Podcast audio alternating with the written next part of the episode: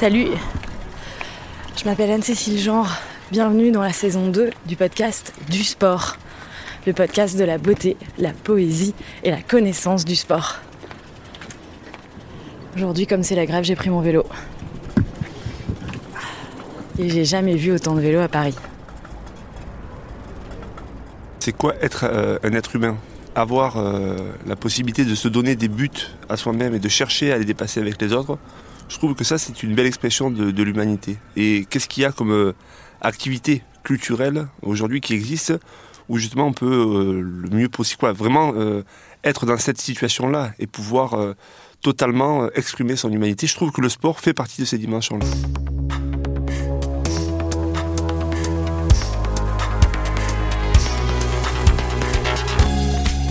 L'heure où vous écoutez cet épisode de Du Sport, le podcast qui analyse la place du sport dans la société, un podcast produit à la fois par Binge Audio et le Syndicat national de l'éducation physique, c'est peut-être la rentrée. Et si c'est le cas, vous vous posez peut-être la question, pour cette nouvelle année, de rejoindre un club de sport privé. Il y a des publicités un peu flashy dans le métro, dans les journaux et dans les boîtes aux lettres pour ces formules où l'on paye entre 30 euros par mois et 2000 euros l'année pour accéder plus ou moins à volonté à des cours, des machines et parfois des piscines ou des spas pour récupérer. Le nombre de ces clubs explose en France et leur popularité pose une question de fond sur l'évolution des pratiques sportives dans notre pays. Alors que la plupart des équipements publics sont vieillissants et que le budget alloué au sport par l'État diminue, nous nous dirigeons peut-être vers un monde où le sport sera privatisé et où il faudra forcément payer pour se dépenser. Alors que signifie faire du sport dans la France de 2019 Si le sport en salle est plus accessible et plus adapté au mode de vie, faut-il s'insurger qu'il soit payant, comme certains loisirs le sont? À quel modèle de société correspond un sport gratuit et accessible à tous? En deux mots, faire du sport, est-ce un droit? Arrivé à mi-parcours de mon entraînement du matin, quand après une aube à la gelée mordante, je vois un peu de soleil palo accroché aux rameaux dénudés des hêtres et des sycomores, et quand j'ai mesuré mon repère de mi-parcours en prenant le raccourci et en descendant le talus à pic recouvert de buissons et le chemin creux, quand il n'y a pas âme qui vive, je me mets à avoir les idées les plus sensasses et les plus dingues. Glissant à toute blinde comme un de ces ptérodactyles du monde perdu que j'ai entendu une fois à la radio, fou comme un jeune coq castré, me grattant à mort et me laissant aller, mais pas jusqu'au bout. C'est la minute la plus formidable parce qu'il n'y a pas une seule pensée, un seul mot, une seule image ou quoi que ce soit d'autre dans ma tête pendant que je dégringole. Alan Silito, La solitude du coureur de fond. Quand on fait du sport, on a un rapport à notre corps, à notre tête, et donc il y a un enjeu essentiel euh, d'appropriation de son corps, d'appropriation du rapport aux autres, d'appropriation de son environnement quand on va nager par exemple en eau libre ou quand on va courir euh, quelque part. Et plus fondamentalement, il y a réellement un enjeu d'émancipation parce que quand on fait du sport, on est aussi en capacité euh, de créer des choses, d'innover. Quand on va jouer au foot, quand on va jouer au hand, on va euh, s'adapter à la situation de jeu et donc on va s'inventer. Et dans une société où la précarisation liées au, travail, où le poids des normes est extrêmement fort, c'est très important de euh, d'avoir des espaces où on peut euh, se créer, s'inventer. Et il est important que, que ces espaces ne soient pas seulement réservés à ceux qui en ont les moyens. La personne qui me répond s'appelle Emmanuelle Bonnet-Oulalge. Elle est coprésidente de la FSGT, la Fédération sportive et gymnique du travail, une association qui promeut le sport populaire depuis le tout début du XXe siècle une époque où, me semble-t-il, le sport était plutôt une affaire de riches.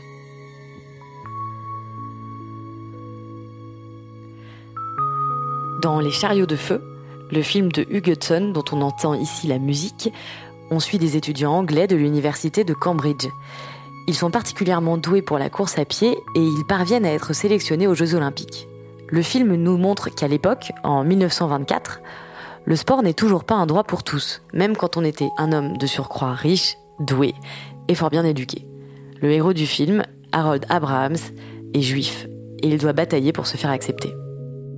En effet, le sport, il a été créé en Angleterre par les, par les étudiants euh, d'écoles euh, d'écoles anglaises euh, privées qui ont, qui ont développé des pratiques sportives, donc en effet réservées à un certain type de la population.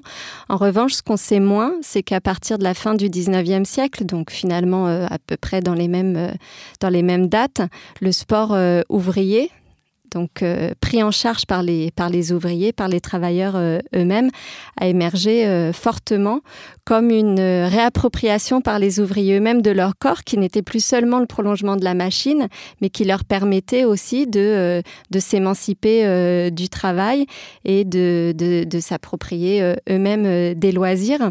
Et il y a eu la Coupe du Monde de, féminine de football récemment et a été complètement évacuée de la mémoire collective toutes ces ouvrières et ces employées euh, anglaises et françaises qui ont fait du football au début euh, du XXe siècle, dans les années 30, qui arrivaient à réunir 30 000 euh, spectateurs dans les stades.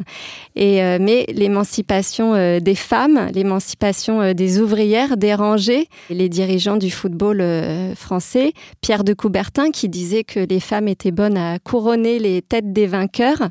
Et donc, pendant près de de 30 à 40 ans, euh, les, femmes et en particulier euh, les ouvrières n'ont plus le droit de citer euh, officiellement dans, un certain nombre de compétitions sportives.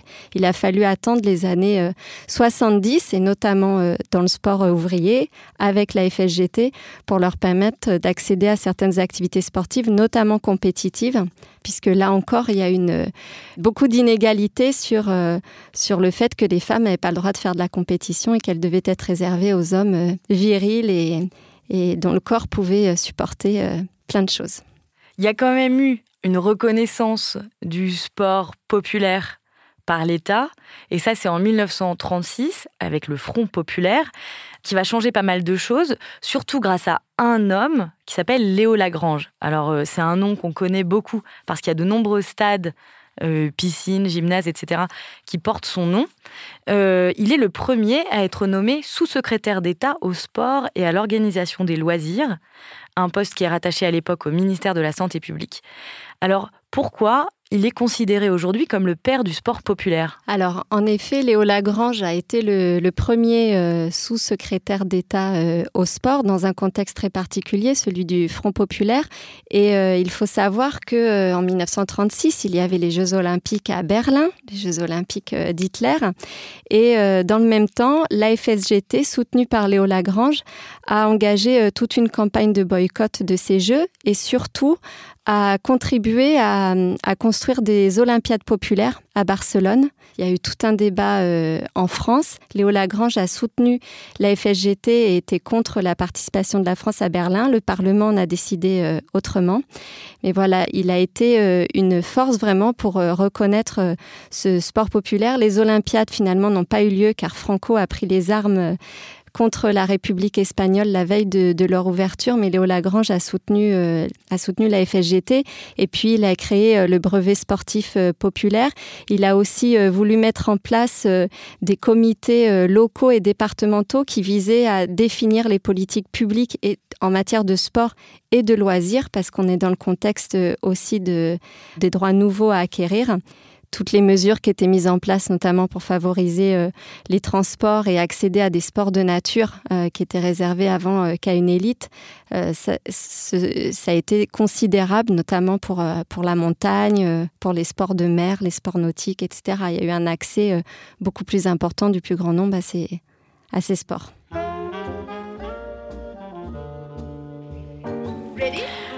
Dans Les vacances de Monsieur Hulot, de Jacques Tati, un film qui montre bien les premières vacances populaires dans les années 50.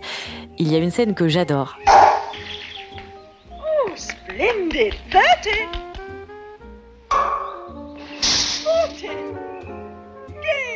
Le personnage du lot joue au tennis et bat tout le monde alors qu'il ne sait pas du tout jouer. Enfin, c'est impossible. Le tennis, c'est pas ça. Si le sport est un droit, alors est-ce qu'on a le droit d'être nul en sport? Christian Couturier, le président du syndicat national de l'éducation physique, a forcément la réponse. Il n'y a pas une manière de faire. L'exemple de M. Hulot, on pourrait le rapporter à un, match euh, euh, qui, avait laissé des traces aussi dans l'imaginaire entre Ivan Lendl et, Chang, où euh, à un moment donné, Chang il, fait un service, comme, on dit, à la cuillère comme ça, et l'autre il était en face. C'était exact, presque le même geste que, que, M. Hulot. Et bon, il a gagné le point comme ça, alors que l'autre il s'attendait justement à, à un service canon, etc. Autour de ça, d'abord, la, technique, c'est un outil qui permet à un moment donné de gagner du temps et d'être un peu plus efficace euh, pour faire telle ou telle chose. C'est tout. Après, il n'y a pas une technique parce que chacun se la recompose à sa manière. La technique, ce n'est peut-être pas essentiel, mais il en faut pour être performant. Cette euphorie sportive des années 50, si bien illustrée par la silhouette nonchalante de Jacques Tati, se conclut par une débâcle française au JO de Rome en 1960. Suite à ça, De Gaulle ordonne une reprise en main du sport national avec une vague de nouvelles infrastructures publiques et un renforcement des fédérations, qui sont de véritables filières de recrutement pour chaque sport. Le problème de la, spécialisation, c'est surtout euh, finalement la conception euh, qui est développée du sportif. Avant, sur un terrain de rugby par exemple, et c'est Pierre Villepreux, entraîneur français de rugby très connu, qui pourra le dire. Avant, il parlait de rugby en mouvement, en liberté, c'est-à-dire que les joueurs pouvaient inventer leur, euh, leur jeu, se déplacer plus facilement. Et à force de vouloir euh, euh, viser l'excellence, eh bien, on a de plus en plus figé les joueurs sur une partie du terrain. On a des morphologies qui correspondent à un certain type de joueur à tel moment sur le terrain. Et finalement, on a un peu sclérosé le, plaisir euh, du jeu, on a fait passer l'enjeu le, avant le jeu. Et c'est peut-être une visée euh, philosophique. En tout cas, c'est extrêmement important du point de vue de, de l'émancipation euh, par le sport. Donc si on se place du point de vue des amateurs, des fédérations trop techniques, ça rend quand même le sport moins accessible. Parce que si on ne correspond pas aux critères, on va pas avoir notre place au club euh, de rugby, par exemple? Ah, Ça, c'est un vrai problème. Aujourd'hui, quand on veut débuter euh, le volleyball, par exemple, euh, à 40 ans et qu'on est une, femme ou un homme, d'ailleurs, c'est extrêmement difficile de trouver un club qui vaudra bien de nous. Quand on a un enfant avec du surpoids, c'est difficile de se dire que le, le dimanche, il, va, il va rester sur le banc de touche parce qu'il faut absolument gagner le match de foot. De ce point de vue-là, les fédérations, elles ont un énorme travail à faire avec leur club pour faire en sorte que euh, le, sport soit en effet euh, populaire.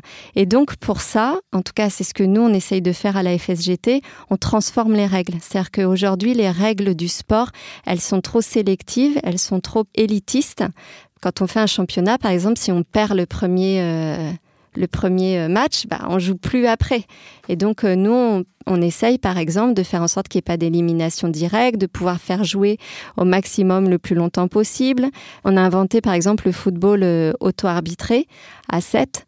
Donc l'idée, c'est qu'on n'a pas d'arbitre, mais qu'on a des joueurs qui sont euh, responsabilisés euh, sur le jeu. Et voilà, ça évite qu'il y ait trop de violence et, euh, et qu'il y ait moins de, de, gens qui soient exclus d'une pratique responsabilisante. Ok, on va vous parler d'état du sport en France. On va faire un clip simple où on va dire des trucs simples.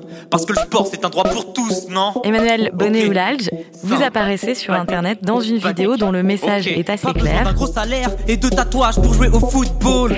Le sport est beau, ouais, il est beau tant qu'il est populaire. Alors pourquoi, avec la FSGT, avoir diffusé cette vidéo et pourquoi maintenant? Alors, on l'a diffusé euh, il y a quelques mois euh, déjà pour euh, dénoncer ce qu'on considère être une véritable casse du service public du sport. Et surtout, ce qui nous paraît paradoxal, c'est que Paris, la Seine-Saint-Denis et la France vont accueillir les Jeux olympiques et paralympiques en 2024 avec de, belles promesses et, de beaux discours et en réalité des moyens qui sont s'aborder chaque jour. Le budget des sports, je voulais dire, représente 0,16 du budget de l'État, mais en plus, il est euh, ponctionné euh, tous les ans de crédit en moins. Il y a euh, depuis plusieurs mois une crise des conseillers techniques sportifs placés auprès des fédérations que l'État veut veut continuer à, à supprimer. Donc voilà, il y, a, de vraies contradictions. Et pour nous, la question essentielle de l'accès du plus grand nombre ne se réduira pas avec une multiplication des salles privées de sport, bien au contraire. Là, on parle du sport comme un, comme un droit, euh, mais aujourd'hui, Est-ce qu'il n'y a pas eu un basculement et le sport est presque considéré comme un devoir et on est culpabilisé si on n'en fait pas? Pour être en bonne santé, il faut manger, bouger comme dit l'État euh, depuis 2001. Et euh, faire du sport, c'est une responsabilité personnelle. Voilà une question que se pose aussi Bruno Cremonisi du SNEP. Il y a un déplacement euh, des, de responsabilités collectives et on déconstruit d'ailleurs tout ce qui était un peu des dimensions collectives pour les mettre sur les responsabilités individuelles. Donc tu es responsable d'être en bonne santé, tu es responsable de devoir construire ta retraite, tu es responsable de devoir faire de la pratique sportive.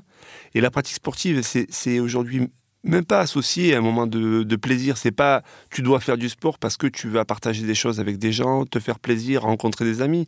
C'est tu dois faire du sport pour être en bonne santé parce que sinon, quelque part, tu es un poids pour la société.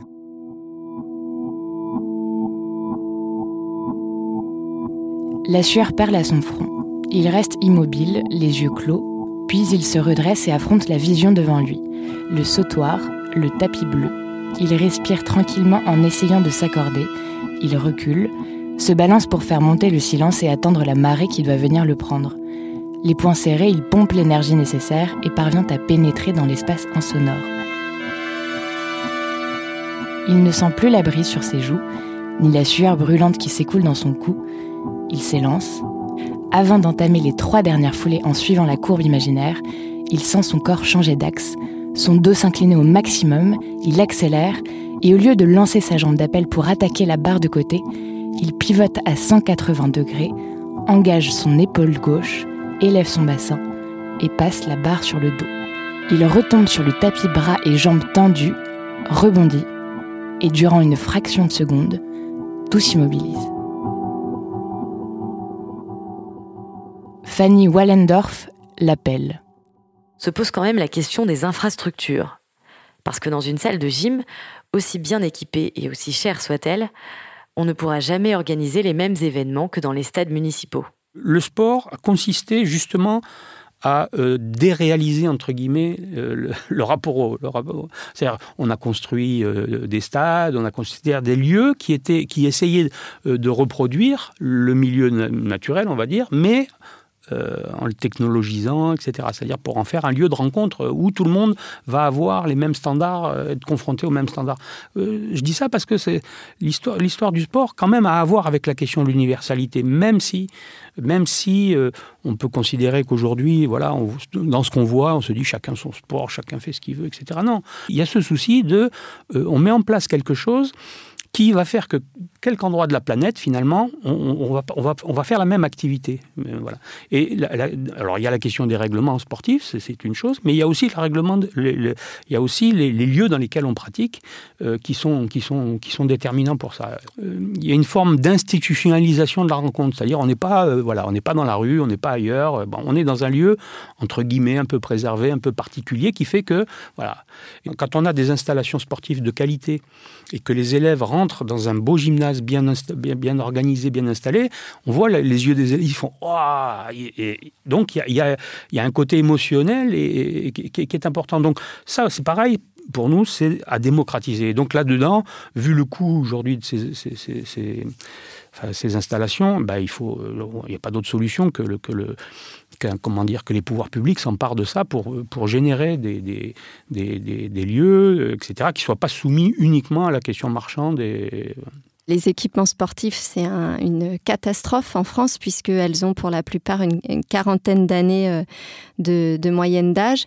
En Seine-Saint-Denis, à Paris, dans le Val-de-Marne, en Ile-de-France, il y a une pénurie extrêmement forte, par exemple, des piscines, avec des enjeux aujourd'hui sur euh, l'apprentissage de la natation qui sont extrêmement euh, graves et qui ne peuvent se limiter à des tutoriels de la ministre sur les réseaux sociaux pour, pour apprendre à un enfant à évoluer dans la grande profondeur du bassin, donc puisse apprendre à, nager. Est-ce qu'il y a d'autres euh, projets euh, que vous comptez mener pour défendre votre vision du sport comme un droit?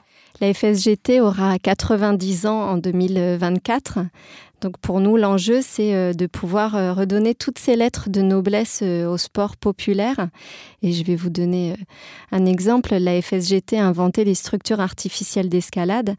L'idée, c'était dans les années 70 de permettre à ceux qui ne pouvaient pas aller à la montagne de grimper. Donc on a fait venir les montagnes dans les villes. Donc aujourd'hui, il faut qu'on puisse continuer à innover dans nos clubs pour créer des activités physiques et sportives de demain accessibles à tous. Et il y a de très belles choses qui se font notamment dans les pratiques partagées entre personnes en situation de handicap et, personnes valides, en Seine-Saint-Denis euh, par exemple.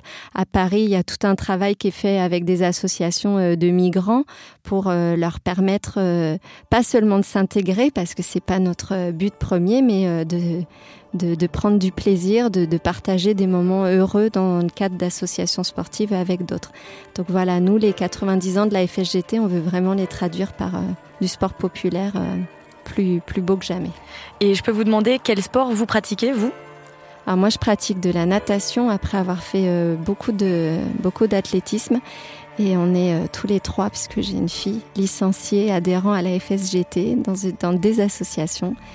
Et donc euh, voilà, il y a du vélo, il y a de la natation et puis euh, bientôt peut-être euh, du judo pour la petite. Voilà. Super. merci Emmanuel Bonnet-Oulalge de nous avoir partagé votre vision assez politique du sport. Merci beaucoup. Brusquement, concentrant son énergie dans ses avant-bras, Simon s'élance et rame de toutes ses forces, afin de prendre la vague de vitesse justement, afin d'être pris dans sa pente. Et maintenant c'est le take-off, phase ultra rapide où le monde entier se concentre et se précipite, flash temporel où il faut inhaler fort, couper toute respiration et rassembler son corps en une seule action, lui donner l'impulsion verticale qui le dressera sur la planche, pieds bien écartés, le gauche en avant, jambes fléchées et dos plat, quasiment parallèle au surf, bras ouverts stabilisant l'ensemble, et cette seconde-là est décidément celle que Simon préfère, celle qui lui permet de ressaisir en un tout l'éclatement de son existence et de se concilier les éléments, de s'incorporer au vivant et une fois debout sur le surf, étirer l'espace, allonger le temps jusqu'au bout de la course, épuiser l'énergie de chaque atome de mer, devenir déferlement, devenir vague. Maïlis de Carangal, réparer les vivants.